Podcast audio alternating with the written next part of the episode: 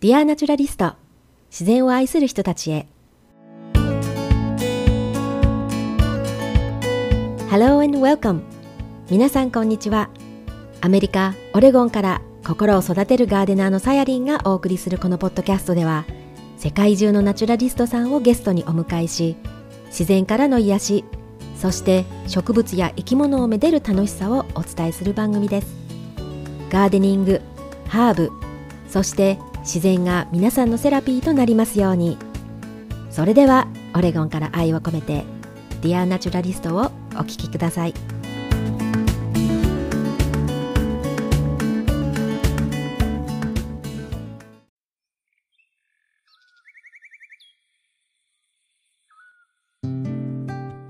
Hello everyone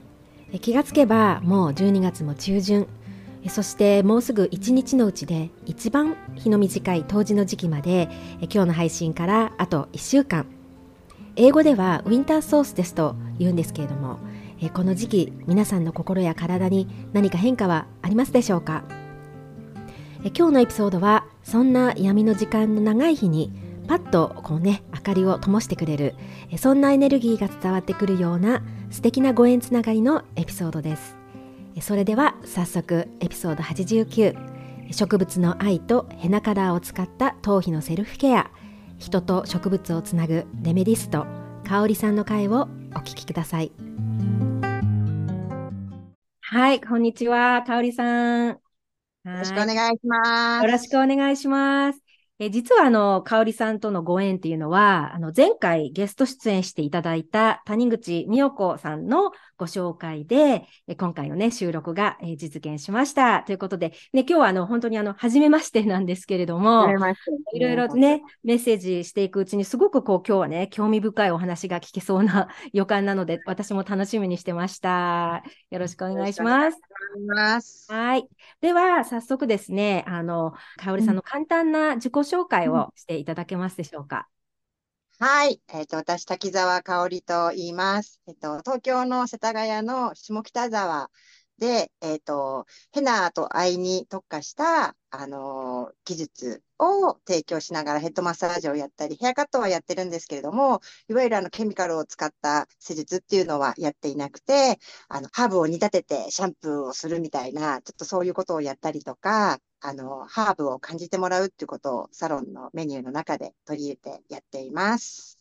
えっ、ー、と、フラワーエッセンスのプラクティショナーとしても、あの、活動をしていて、そういうことも同時にやっています。あじゃあ、その、みよこさん、みよこ先生とのご縁っていうのは、はい、そういったフラワーエッセンスの学びから。そうです、もう先生でずっと、あの、習っていて、で、あの、カタリストクラスも終了して、まあ、プラクティショナーとしての、なんかエッセンスビズイまあ、活動があるんですけども、その活動にも参加させて、あの、いただいて、もう随分と長いお付き合いをさせていただいております。あそうなんですね。なんかね、先ほどお話を聞いたら、その実際に香織さんのサロンでも、そのトリートメントをするときに、ちょっとこうフラワーエッセンスを取り入れたりとか、そんなことをするというね。はい、そうなんです。あの、ヘナと一緒に、うん、あの混ぜて、頭皮からあの感じてもらうっていうところを、あの、お客さんには提供していて、うん、で、割とこう、来てくれるお客さんも、もう毎回、それで今日はどのエッセンスかな、みたいな感じで、あの、楽しみにしてくれてる方も、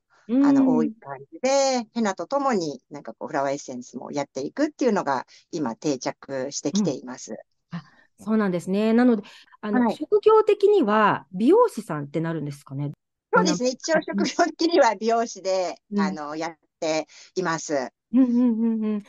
あの、美容室で働いていて、うちにいる他のサロン、うん、あの、他のスタッフは、あの、いわゆる美容の技術をお客さんに提供している。うん、で、私は、あの、そういうナチュラルなものにこだわってやっているっていう、うん、あの、なんか今、今言う感じのシェアサロンみたいな感じで、あの、一人の人が全部自分のお客さんをやるっていうスタイルでやっていて、あはい、あの、アシスタントとかいるとかではなくて、うん、なるほどね。そう。だって日本ってね、本当に数多くの美容院がありますよね。コンビニよりも多いんです。そうなんですか。そうなんです。そうなんででも、まあね、その美容院のほとんどが、その、うん、いわゆる、そのケミカルを使ってて、普通のね、皆さんが知っているようなトリートメントとかされてると思うんですけども、うん、まあそこをあえてね、香織さんのサロンではそういうことを、まあそういったものを使用せずに、ナチュラルな方法で、ね、うん髪の毛の、まあ、お手入れとか、まあヘッドマッサージとかそういったこともされたりとか。そうですね。なんか正頭術っていう頭の頭蓋骨の歪みを整えるなんかマッサージみたいなのがありまして、それもまあ技術を取得して、はい。まあ、そういうあの頭皮のあのマッサージをすることで全体的に血流が良くなったりとか、やっぱこう全身のケアになるので、それもあのメニューとしてやっています。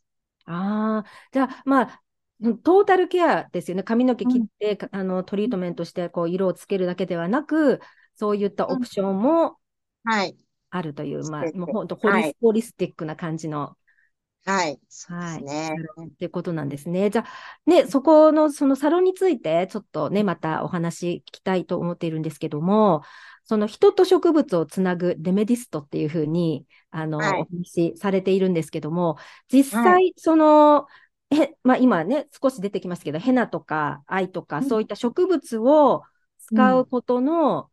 そのメリットだったり、ね、うん。あの、その頭皮っていうところの部分の話とか、あの、そういったこともちょっとお話聞きたいなと思うんですけれども。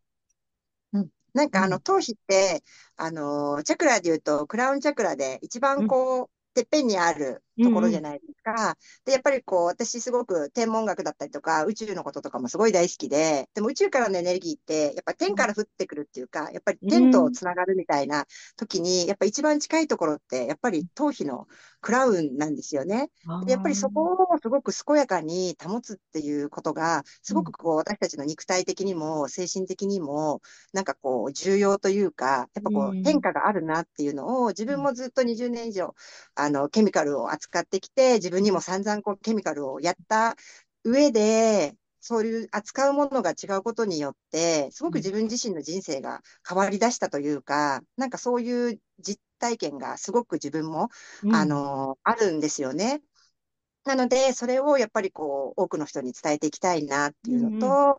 ぱりこう、頭皮ってみんなやっぱ体をマッサージしたり、なんかこう、オイルを塗ったり、体のケアっていうのは、まあそういうマッサージ屋さんもたくさんあったり、エステもたくさんあったりするんですけども、頭皮ってやっぱりこう、美容室の専門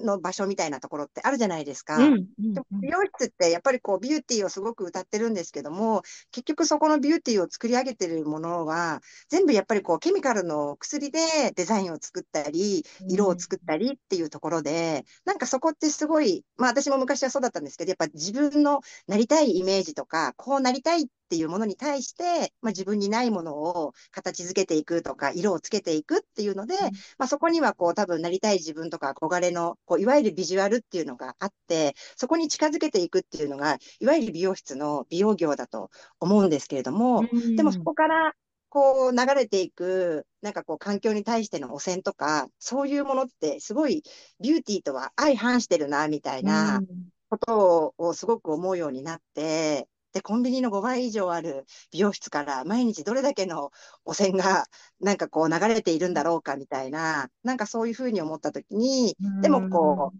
環境を変えるみたいな大きなことってできないけど、でもじゃあうん。自分たちはそこになんかこう汚染しないものを流していけたら、なんかそれだけでも少しずつ変わるのかなみたいなのがあって、変な話、ヘナとか藍って海でやったり川でやったりとかできるんですよ。あの植物の粉なので、はい。で、そういうふうにやってるあのお友達のヘナの方とかもいらっしゃるし、川ヘナとか、ううん、海でやるとか、なんか私たちもイベントでそういうことをやったこととかありましたけど、うん。でもそのぐらい本当にこう自然に帰るものなんだよっていう、うん。あのものを扱ってるっていうことのなんかこう自分自身への健やかさみたいなのもありますし、うんあとやっぱりこう体感していただいた方が、あ、なんか本当に全く別なものなんだっていう、うんこうところを感じてもらえるというか、うん、どうしても美容室のメニューだと、あの、カラーリングっていうカテゴリーで、まあ、うん。白髪染めみたいなのがいわゆるヘナぞ、ヘナっていう印象がすごく強いんですけれども、なんかそれ以上の効能があって、まあ、プラス色素も入るよみたいな感じでの打ち出しをどっちかというと私はしていて、どっちかというと本当にもう体のデトックスと、やっぱりこううん。自分自身を整える、体のメンテナンスっていううん。形で、うんあのやっていただくみたいな進め方をあうんのしています。あ、そうなんですね。そう、確かにね、今、かおりさんがおっしゃったように、こう、ヘナっていうと、イコール白髪染めみたいな、こう、イメージの方が、おそらく、なんか一般の人たちであれば、あると思うんですよね。でも、それだけじゃない。で、あとは、まあ、ヘナっていうと、あの、結構あの、アメリカとかヨーロッパとかの方では、割とヘナを使っているサロンだったり、あの方たち多いみたいですけど、ね、増えてますよね。多いですよね。そう。で、私が知ってるヘナっていうと、あの、ヘナの、ヘナのタトゥーですね。はいはいはい。あの、この皮膚のところにいろんなこうデザインした、あの、タトゥーみたいなのをこう書くっていうので、あの、多分なんか私もやってもらったこと一回あるかなっていう感じで。うん。なんかそういう印象なんですよね。そうですよね。だからそれも多分、なんかこう日本にヘナが入ってきた時に、あの頃っていうのは多分、美容業界の美容のディーラーさんたちが多分持ってきたと思うんですよね。ヘナっていうのがあるよっていうの。は、うん、私も本当に美容師になりたての頃って、なんかヘナっていうのがあって、植物性で、みたいな、色はこれとこれとこれです、みたいな感じで、で、割とこう、自然派みたいな感じのお客さんが、その頃本当に何人かやっていたみたいな感じで、もう、あの人が来ればヘナだみたいなぐらい、もうやっぱりお客さんもすごいやられる方って限られていたし、で、私たちはやっぱりこう、美容師になりたての頃は、ヘナをやると、でもパーマがかかりにくくなるとか、他に色が変えられなくなるとか、なんかやっぱそういうふうなことを先輩たちから教わるので、そうすると、やっぱりヘナに対する、なんかこう、苦手意識みたいなのって、すごくこう、みんなそこで植え付けられるというか、で、できればヘナは扱いたくないなとか、なんかそういうところでの、あの美容室の中での流れっていうのは多分過去あったんじゃないかなっていうのがあるんですけども、うん、私がこうヘナにヘナに特化してやってみようってケミカルを全部手放そうって思った時に、やっぱこう出会った美容師さんたちって、やっぱりちょっとそういう新しい波を日本の中で作ろうっていう結構パッションのある方たちとその時にやっぱりこう同時に出会って、で、その方たちが割とこう今までのヘナっていうものの概念をやっぱこう変えていこうっていう動きであったりとか、全くこう、そういう、今まで自分たちが思っていた、あの、ヘナっていうのは、とは違うものなんだっていう、うん、みんな、ヘナって、あの、売ってると、ヘナ100%だって思ってるんですけど、結構ケミカルが入ってるものも実際たくさんあるんですよ。へヘナはオレンジ色なのに、ブラックヘナがあったり、うん、赤いヘナがあったり、黄色いヘナがあったり、なんかいろんな色が結構美容室だとあるんですね。で、少し早く止まったりとか、うん、色のバリエーションがあるとか、うん、ヘナって黒くならないんですよ。なんですけど、黒くなるっていうヘナがあったりすると、うん、そうするとやっぱり黒くするジアミンっていうのが入ってたり、結局はしたり、あとこう、妙にすごくオレンジが強かったり、うん、そうするともうインドの方の生産者さんがやっぱヘナを作る段階で、あのやっぱ自然のものって安定しなかったりするじゃないですか。うん、そうすると安定するように、あのそのオレンジの色素をもう入れちゃうんですよ。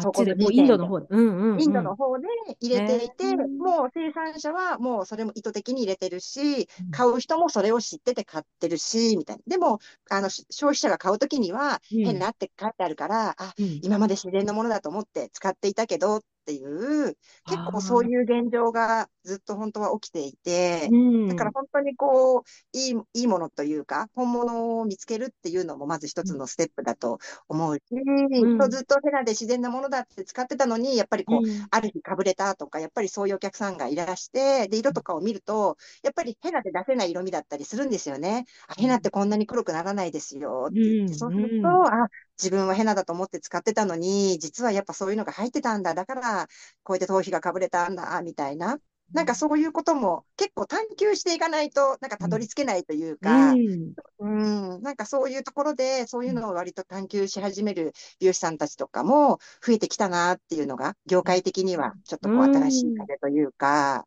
なるほどね。で、またね、あの、そういったサロンでできればいいけども、こう、ご自宅でされたりとかする方もいた場合は、やっぱりそういう方たちをこう教育するというか、だからその香里さんもなんかお話し会とかされてると思うんですけど、うんうん、やっぱりね、そういう知識をつけるっていうね、ところ。そうなんですよね。うん、なんかそういうところの、やっぱりこう、知名度を今上げていくみたいなところを、なんかこうやっているというか。なるほどね。そう。ね、うん、なんかそういったそのヘナとか、あと愛も使ってるっていうことで、私ね、あまり、うん、愛については、その、そういったトリートメントに使うっていう、なんかコンセプトが私なかったんですよね。あの、布染めとか、なんかそういったもので、はいはい、あとはまあいろんな効能があったりするっていうのは聞いたことあったけど、実際に髪の毛にそのヘナと一緒に使ったりするっていうのは、あの、私聞いたことなくて。うん、そうなんですよ。あいも、うん、もう、ほぼほぼ同じ、あの、うん、ヘナと同じような効能があって、ただ、ヘナはもともと持ってる色素がオレンジに対して、アイはもともと持ってる色素がやっぱこう、青みなので、うん、ただ日本だと、やっぱりこう、染料として衣類とかが染まるっていう、う。ん、なんかそういうところの分、あとお茶として飲むとか、なんかそういうところがあるんですけども、なんかアイもすごい種類がいっぱいあって、で、インドの、あの、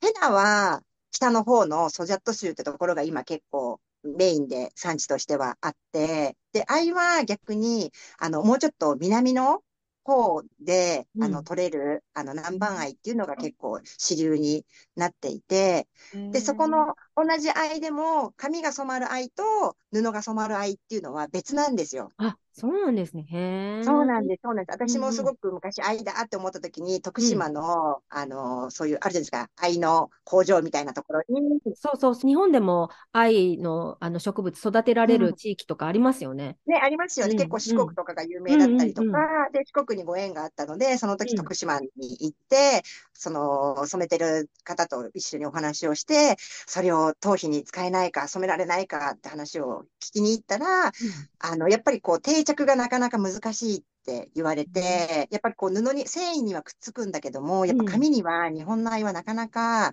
定着しないんだよっていうお話をやっぱりそこで、うん、あの、されていて、うん、から私もサロンで使ってるのはインドのあの藍をメインに使っているんですけども、それは本当にこう、青みがある色です。染料としても染まるし、あと効能が、あの、少しヘナとなんかこう植物の性質が違うので、うん、あの、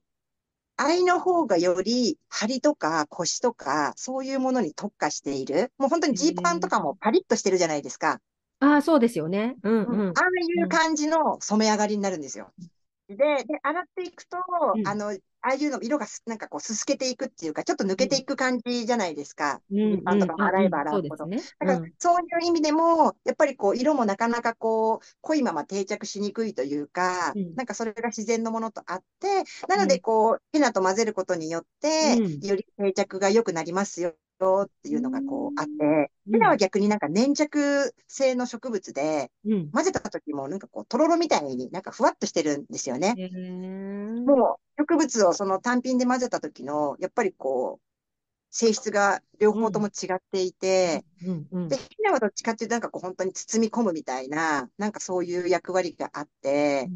なので、なんかこう、癖がある方とかは、逆にこう、その癖を生かすみたいなので、ヘナを使うというか、だからこう今までずっと育毛矯正をされてきた方たちが、そろそろ、あの、やっぱ髪も限界だしっていうところで自分の元の姿に戻っていこうっていう時に、やっぱりこう癖を、今までは癖を直すっていう発想だったところから、癖を生かすみたいな発想に転換していくときに、ヘナっていうのはやっぱその柔らかさと、やっぱりその癖をなんかこう、うまく出してくれるっていうか、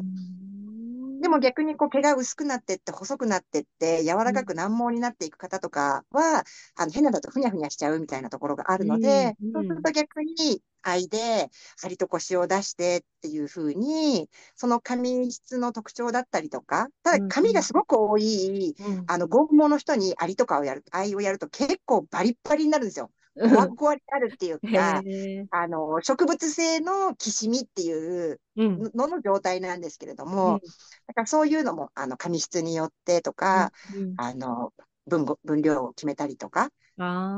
で見てます。う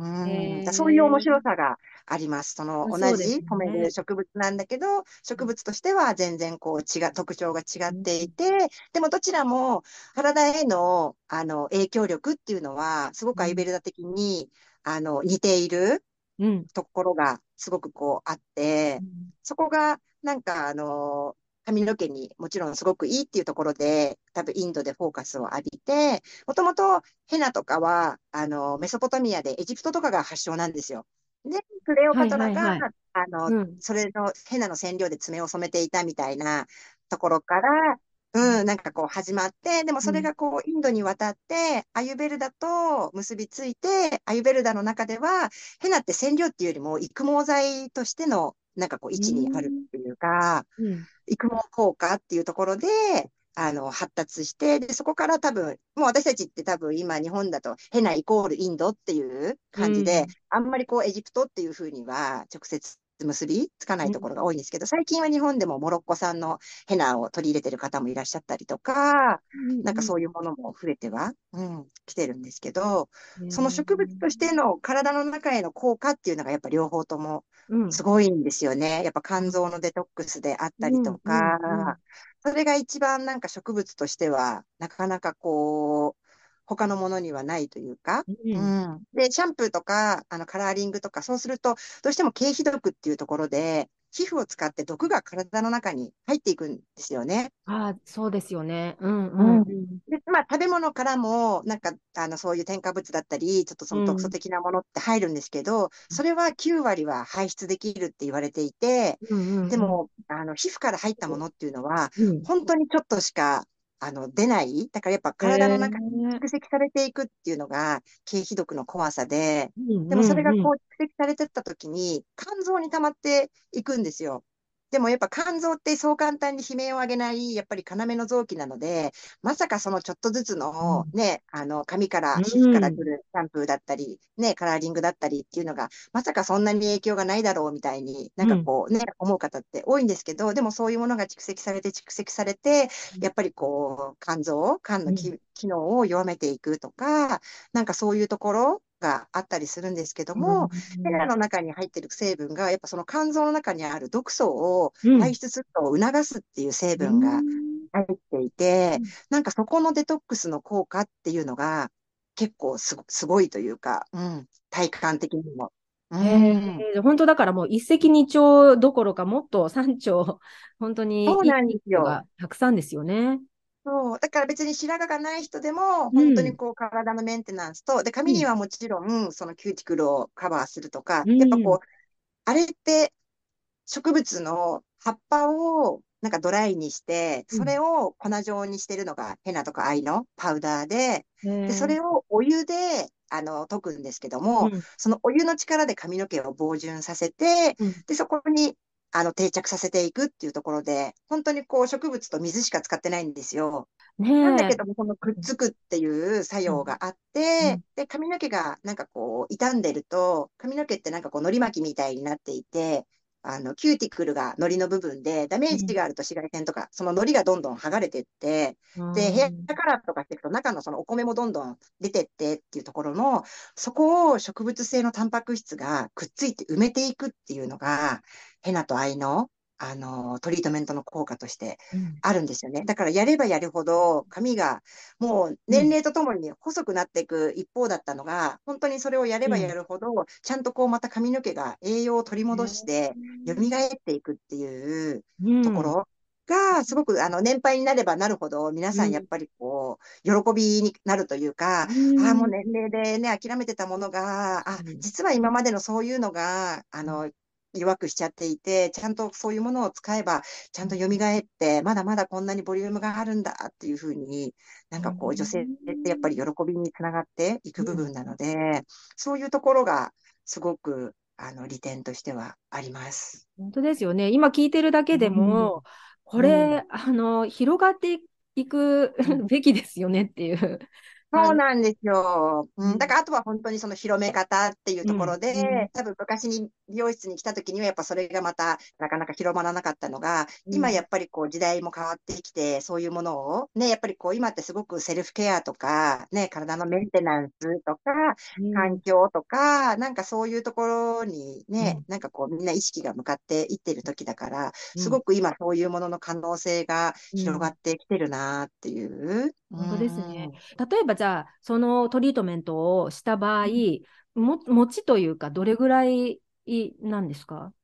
なんか一度やったところっていうのは、半永久的にそこにはくっついてるんですよ。うん。それが完全になんへかヘアマニキュアみたいに落ちるみたいなのはうんないんですね。へなんですけど、やっーぱりこう、白髪がある方っていうのは、白髪は伸びるじゃないですあ、か。そうですよね。うん、髪の毛伸びてきますもんね。うんうん。そうなんです。なのうん。で、そこがやっぱり伸びるのが気になると、来店されるっていう方がやっぱり多かったりとか、あとやっぱりこう、体のデトックスの部分では、やっぱりこう、毎月とか、ある程度ご自身でサイクルを決めて、体のメンテナンスっていう形でやっていただくっていうのを、なんかこう、お勧めしてます。やっぱ一回やっていいんですよ。でも、うん。一回やって終わりじゃなくて、やっぱりこううんやり続けていくっていうのうが、なんかん。植物とかもそうじゃないですか。うんやっぱり植物の働きって、すごくこう、あの、微細というか、ね、お薬みたいに飲んですぐ熱が下がるとかっていうよりも、徐々に徐々にうんなんかこう、癒していくみたいなところがあるので、やっぱりこう、やり続けていくっていう、なんかところがすごく、うんあの、保つっていうには、すごく大切だなっていうのがあります。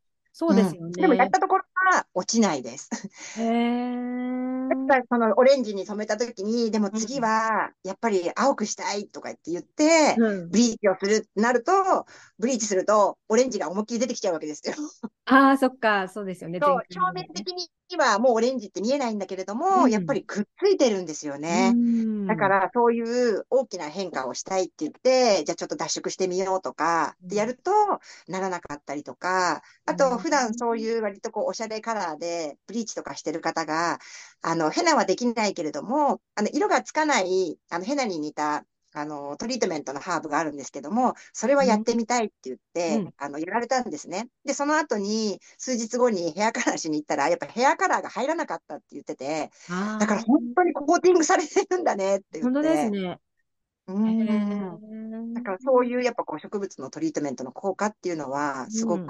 強いです。うん。だから髪じの質自体がやっぱり変わっていく。うんううんん。それがやっぱりこう年齢とともに衰えを感じている人はやっぱりそれがやっぱ蘇っていくっていう感覚に、う。うんん。あの、つながっていくというか。へえ。ああ、すごく興味深いですね。なんか、そのうヘナん。とか、まあ、愛もそうですけど、そのイメージがすごく変わりましたね。今日のおうん。話聞くだけでね。うねえ、そうなんん。です、そうなんです。だから本当にみんなにやってもらいたいなってういうのが、ん。特にあの妊婦さんとか、うん。あの母乳をあげてる方とか、やっぱうん。赤ちゃん生まれる方とかは、特に、もともとなんかヘナってインドのサンスクリット語では、なんか血液とか子宮っていう意味がある言うん。葉みたいで、あの元の言語は。うん。だからそのぐらいやっぱり頭皮って子宮に直結してるんですよ。でもそれっあてなんか皆さんあんまりこう、知らな、知らないというか、そう、あ。そうは思わないことって多いじゃないですか。ね、地球うん。がつながるみたいうな。でん。も今ってやっぱりすごい若い頃から皆さん、やっぱり10代の頃からヘアカラーとかもみんなされたりするから、そうするとやっぱりそこが地球にダメージを与えて、そういうのでやっぱり生理不順になってる人ってすごく多くて、うん。なんか普段あんまりこう、そういう、あの、生理の話とか子宮の話って多分日常の会話の中のトピックにあんまり上がってこないと思うんですけども、割とこう、うちのサロンに来る方ってそういうのが悩みで来る方たちも多くうて、ん。で、そういうところで、じゃあやってみようって言ってやると、本当にこう、生理の質が変わっていくとか、あと PMF が緩和するとか、ちょっと更年期障害うん。が、あの、落ち着くとか、やっぱそういうところの働きかけっていうのもすごく強くて、それってやっぱりこう頭皮と子宮の直結してる関う係性っていうのが、ん。やっぱりこうリアルにわかるというか、へえ、でも本当、あれですよね、目、目から鱗じゃないですけど、まさかその自分のね、頭をケアするとことが、自分のその、あの子宮だったり、ホルモンだったり、そういうところのケアにもなるっていうね。ね、ところってなかなかつながりにくいとうん、思うんです。けど、やっぱり女うん、性ってなんかそこの部分ってすごいね、悩みの一つでもあるじゃないですか。こうう、更年期にん、近づいていくとか、やっぱ生理不順とか、で、そういうので結構、あの、ピルを飲んでるとか、薬を飲んでる方って、なんか、じすごく多くて、日本って。うただみんなに言わん、ないだけで、いや、それで痛み止めのピル飲んでるんですとか、もう何ヶ月も生理が来なくてとかってういう方って結構多いんですけど、でも本当にそれがちゃんとこう定期的にヘナをやることによって、そこがやっぱり取り戻されていくと、すごく生活自体も変わっていくし、やっぱりこう精神状態っていうのも、すごくこう、やっぱりこう、整っていくっていう、なんかそこがすごく大きいかなっていうのが、うん本当に生理の質とかが綺麗になるんですよ。へえ。なんかそういう目に見える変化って、私もやっぱそれに一番驚いて、うんうんでうんもそれと、なんか今まで比べるものがなかったから、なんか生理ってこういうものだってうん。あの思ってたんですけど、うん。ヘナをやるようになって血の鮮やかさが変わっていくんですね。へえ、まさにデトックスとかもいろんな部分で体が正常になって綺麗になる。う。ん。ああと思って、そういうことなんだっていう、やっぱその体験がすごく多くて、で、それをやっぱり私もすごくそういう悩みで来る方にはシェアすると、みんなやっぱそこを意識するようになると、本当に言ってた通り、なんか血の色が鮮やかになってきましたって言って、うん。素晴らしい。やっ。ぱり女性としては、なんか喜びにつながるとか、やっぱり安うん。安心っていうか、うん。うん。うん。PMF もやっぱり緩和されて、うん。お薬も飲まなくね、で済むようになっていくと、本当にすごく日常が健やかになるので、なって思いますね。本当ですよね。なんかね、本当にいろんなその効能だったりとかね、今、あの、お聞きできてすごく良かったなって思ってて、うん私、あの、去年か一昨年か、あの、愛の、多分その染め、染める方のね、あの、布を染める方の愛だと思うんだけど、種いただいて、でも、ちょっとね、やっぱりこの辺りでは育ちにくい、育つんだけれども、ちょっと、なんていうのかな、うまくは多分育たないっていうのがあって、育そういう感じだとちょっと難しいんですよね。ああ、そうなんですね、やっぱり。なんかある程度、雨量が結構関わるみたいで、その染料でも、インドでうんもやっぱ雨の多い地域でやっぱり育つんですよあ。だから藍の方が染めるときにも、その湿度とか温度とか水の量とかに結構反応する敏感な植物というか。だからなんだ、うんなんかね、そう、あの、オレゴンも、私は南なんですけど、北の方のポートランドとかね、あの、あの辺りで育ててる人いて、その方からもらったんですけど、やっぱりね、はい。あの、北はね、雨が多いんですよね。はいはいはい。も。だからそういった、うん、あの、関係かなって思いますね、やっぱね。うん。多分そうういうのがなんかこうん。う、あるみたいですね、藍の場合は。ねそうなんですね。なんかすごく興味深いお話だったんですけれども、私、あの、もう一つ 今日お聞きしたいなって思ったのが、もうもちろんね、このヘナとか愛とか、そのサロンのお話もそうなんですけど、あの、もう一つ、その香織さんが、あの、おっしゃっている自然哲学研究家っていうふうに 言われてることがすごくこう興味が あってですね、その、そのあたりのなんかお話をちょっと、はい。あの聞きたいなと思って、このじゃあ、はい。自然哲学研究家とはってことで、香織さんの中で、まあ、どんなし思想を持ってね、自然と接はい。されてるのかなっていうのがすごく興味がありました。ありがとうございます。そう、なんか自分のね、なんかそういうのを決めるときに何がいいかな、みたいな、うん。やっぱそういう、私ももともとは普通の美容師だったので、そこからこう、ヘナとかに特化して移行していくときに、ちょっとなんかそういう肩書きみたいなものを変えようみたいなときに、あの、自分がすごく興味があることっていうのが、私、まあいろんなことに興味があって、うん。まあこういうのを探求するのが好きなんですけど、やっぱり自然にまつわることっていうのが常に自分の興味の対象というか、一番最初はやっぱりこう天文学とかそういう空の上の宇宙のうん。そっちの方から、やっぱギリシャってすごくそういう星座だったりとか、うん。そういうものがと、あの、得意な国なので、なんかそういうところから天文学みたいなところが一番最初に自分の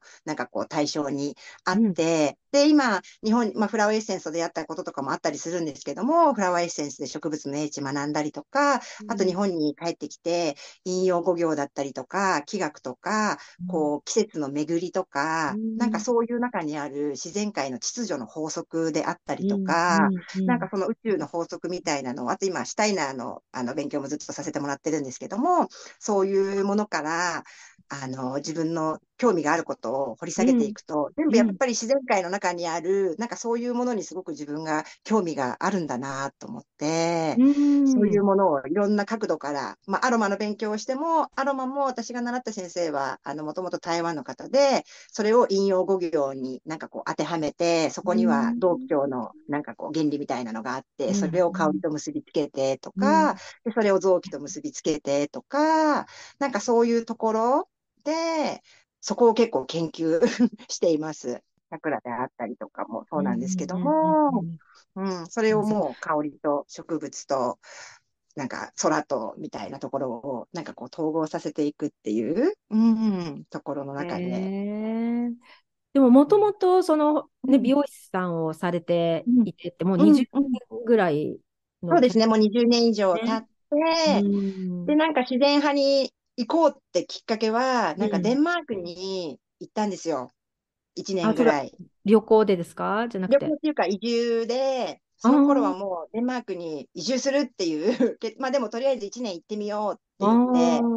なんか、あのー、結構デンマークには友達も多かったし、やっぱデンマーク人ってデンマークは最高だってみんな言うんですよ。自分たちの国のシステムはもう素晴らしいから、ぜひデンマークにおいでみたいな感じで言われて、で、子供が2歳ぐらい、2歳になる前ぐらいの時に、ちょっとデンマークに1年行って、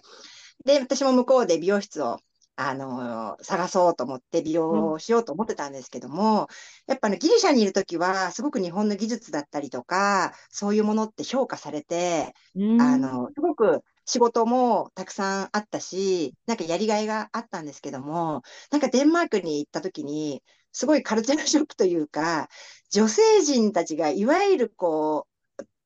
その地中海の人たち、ギリシャとか他のヨーロッパの人たちが思ってるフェミニンっていうものとは、なんかこう、程遠い存在で、もうみんな長靴履いて、野菜作って、うん、なんかもう髪の毛は自分で切るみたいな、もうザ・ DIY みたいな、なんかそういうたくましい女性たちにたくさんあって、だからなんかこう、そこで働きたいって思う美容室がなんかなかったんですよ。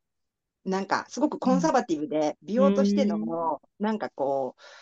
あの、魅力を感じないじゃないですけども、あんまりこの人たちそこじゃないんだなと思って、うん、で、まあ私もそういうちょっとコミュニティみたいなところで生活させてもらってたんで、みんなやっぱ自分の畑があって、うん、多分オレゴンの生活に近い感じの、うん、みんな、あの、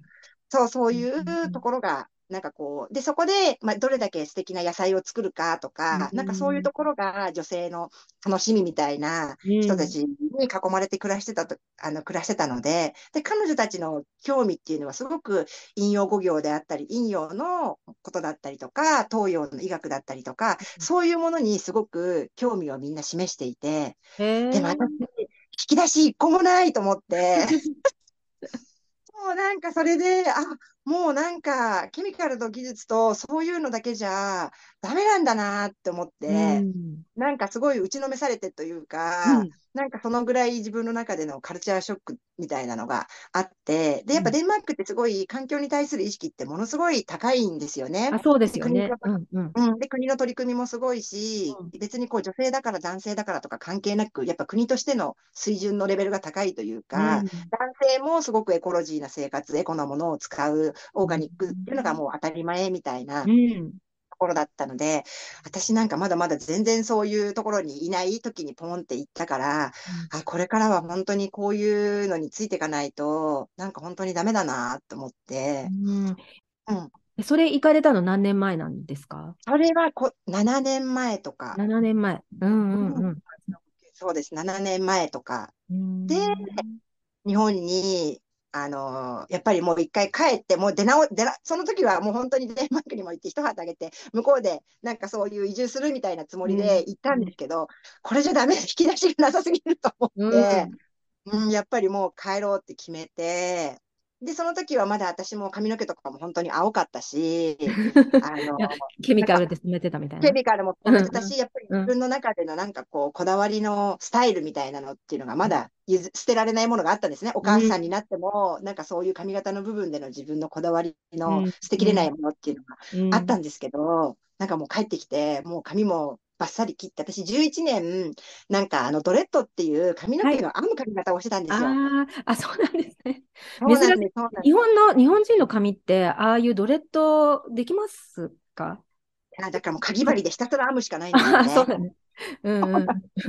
そう、それでもうそういうのも、もう卒業だと思って、で、髪切って、そしたら、あの、今働いてる美容室のオーナーが、あの、そういうオーガニックをコンセプトで美容室をやりたいと思ってるんだけど、なんかアイデアない？みたいな感じで、私もちょうどよかったって、ちょうどそういうデマークに行って、カルチャーショック受けて、ちょっとそういうふうに、もう自分もシフトチェンジしようと思っててって言って、で、オーナーはその時は、まあそのざっくりとオーガニックっていうコンセプトだったんですよ。でもあとは任せるって言われて、で、自分の中で、じゃあ100%オーガニックにするのか、ちょっとケミカルも入れていいのかってっていう2つの選択肢があったときに、私はなんか、その時はオーガニック100%をなんか自分の中で選んだんですよ。どうせやるんだったら、うんちょっとケミカルフリーをやってみようっていう、今、そういうハーブカラーとか、ちょっとケミカルが入ってますとか、でもオーガニックですみたいなものってすごい多いじゃないですか。ああ、やっぱりそういうこと言えてしまうんですね。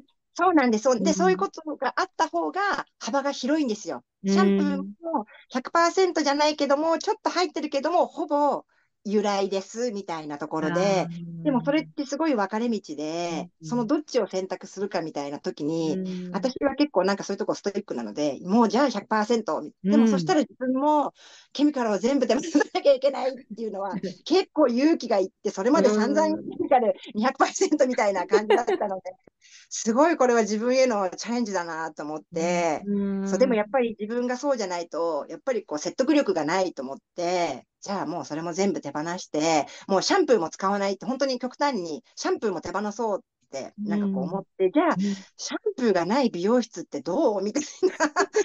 何するの？みたいな。うんパーマ、パーマ屋さんなのにパーマもないみたいな。うんもうなんか前提で最初やってたんで、おばちゃんとかが話しかけに来ると、ここはパーマ屋さんよね？みたいな。パーマ屋なんですけど、パーマやってなくて、みたいな。じゃあ何やってんの？みたいな。うんうんなんかそのぐらい結構大きなチャレンジだったんですけど、でもシャンプー使わない代わりに、あの、提携してるハーブ園のおじさんがいて、そのハーブを送ってもらって、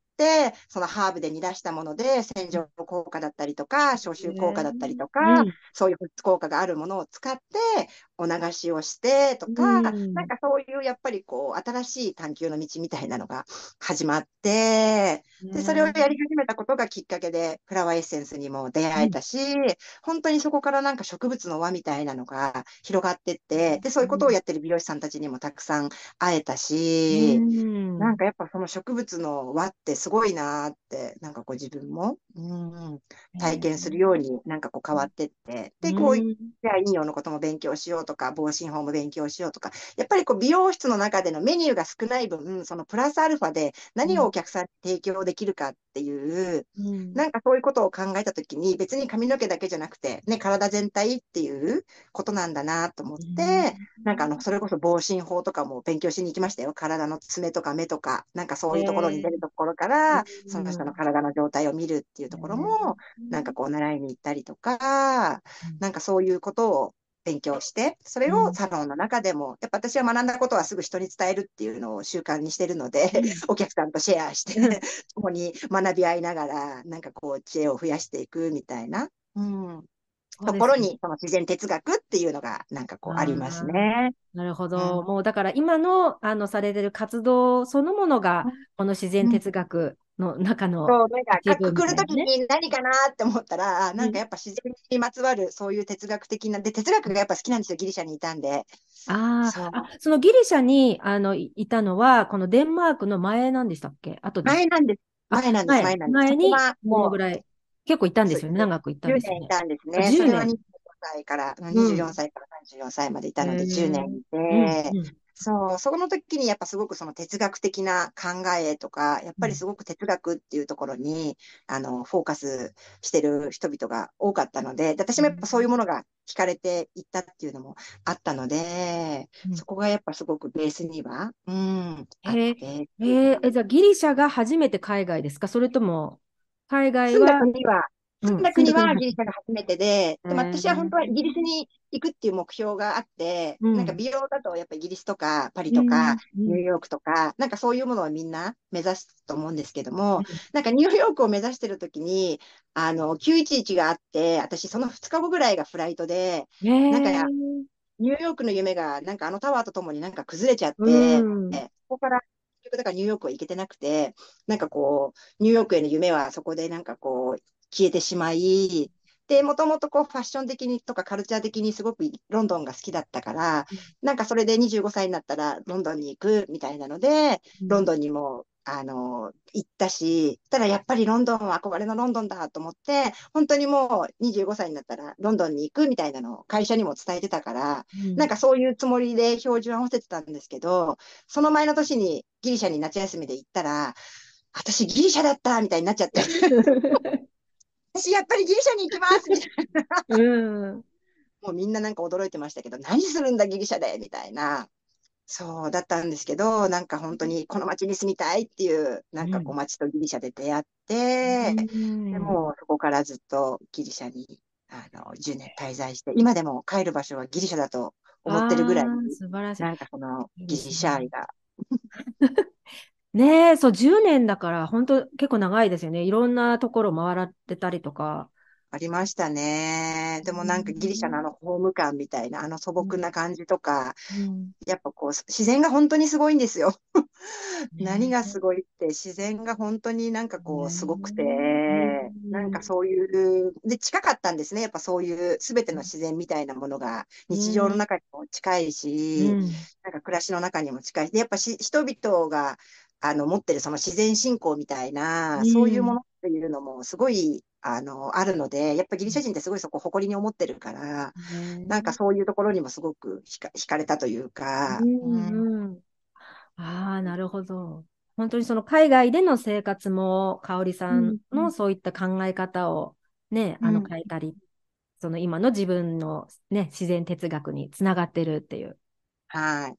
なんか本当やっぱりこういうふうに自然が好きな方の考え方って私うん。もすごい共感する部分がいっぱいあって、うーん、そうなんですよ。もう何事も体験型なので、まず自ん、分が体験して、で、なんかいいと思ったものはすぐにうん、なんかこうお客さんにも伝えてとか、うん、そうするとやっぱり同じような悩みの方とか、あとなんかそういうのってすごくあるじゃないですか。やっぱ季節的な巡りの中でうのあの不ん、調になりやすい時とか、でも今は土用の時期だからだよとか、なんかそういうのをやっぱり知ってると知らないし知ってるだけでも、やっぱりこう救われるものってすごく多かったり、皆さんでも今そういう時期ですよっていうと、ね、自分一人だけだと、あ、なんか私こんなうつうつとした状態でってうん、思うけど、あ、今ってそういう時なんだっていうところで、他の方たちも、なんかそんなにこう自分を追い詰めなくても、あ、うやっぱりん、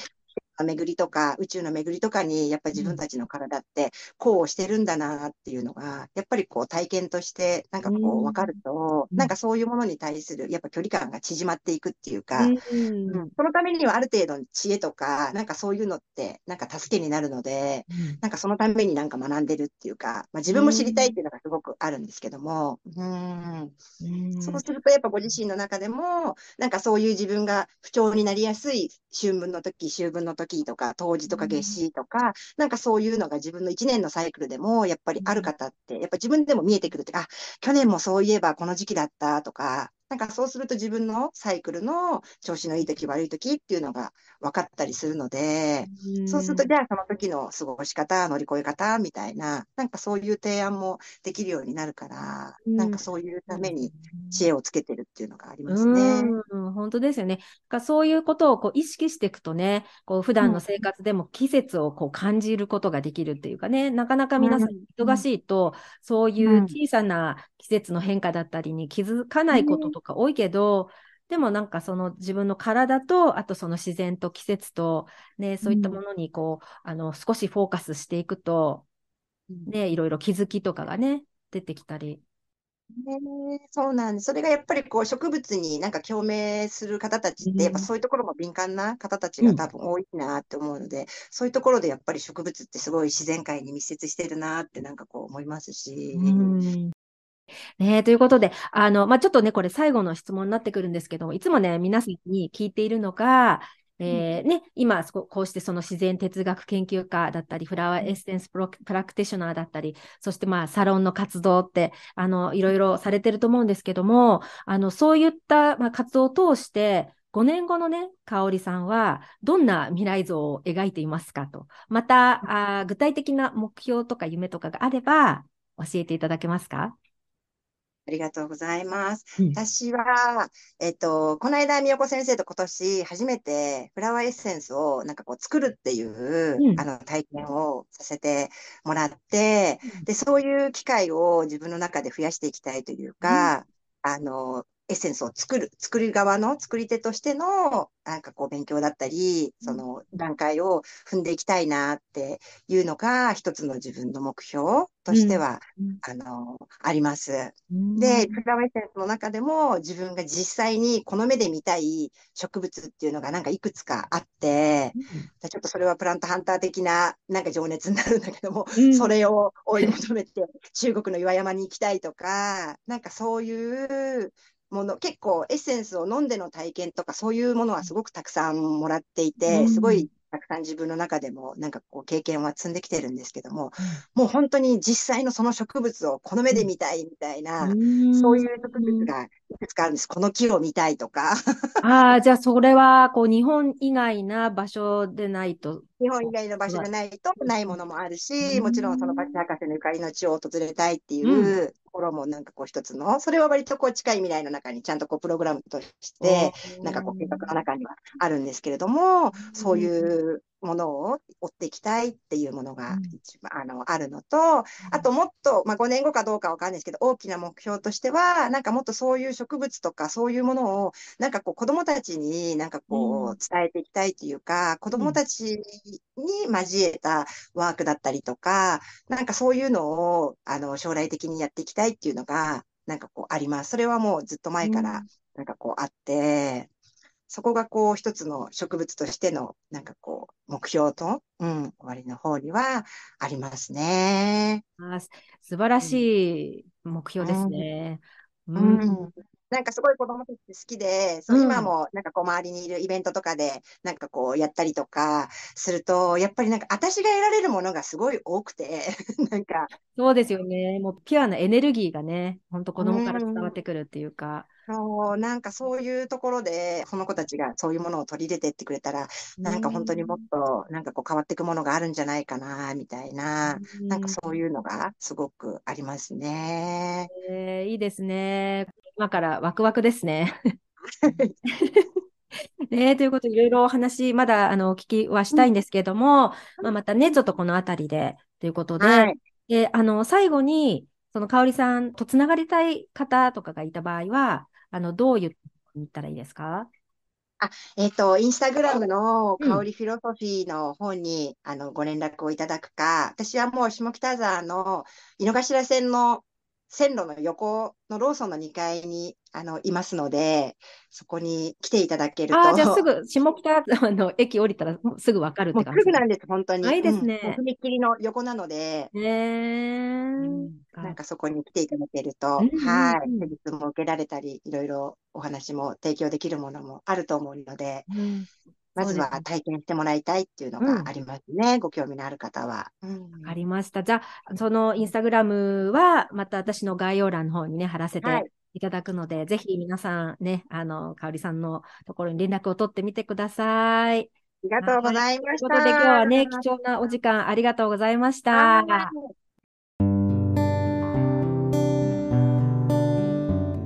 今回はこのエピソードの収録を止めてからも植物の話で香里さんとしばらく盛り上がっていたんですけれどもね、まあ、ちょっと時間の関係でそこをね全てお聞きしていただけないのが残念なんですけれどもね、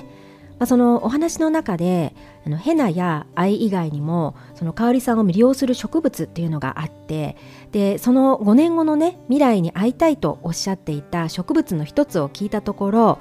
セラトーというねバッチフラワーエッセンスの中にもある青いお花だそうででこれはあの原産が中国の、まあ、岩山の2000メートルぐらいのところに、まあ、咲いているらしいんですよね。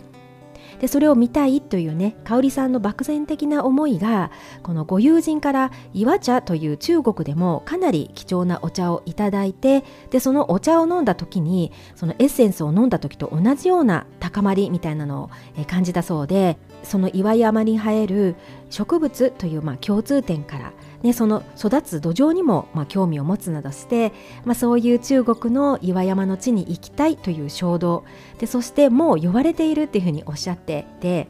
あのいつかその地を訪れて、まあ、実際に自分の目でセラトを見てみたいということでした。ということで、まあ、これからももっとこのポッドキャストを通じて植物の輪が広がっていきますように。それでは、Until the next time. さやりんでした。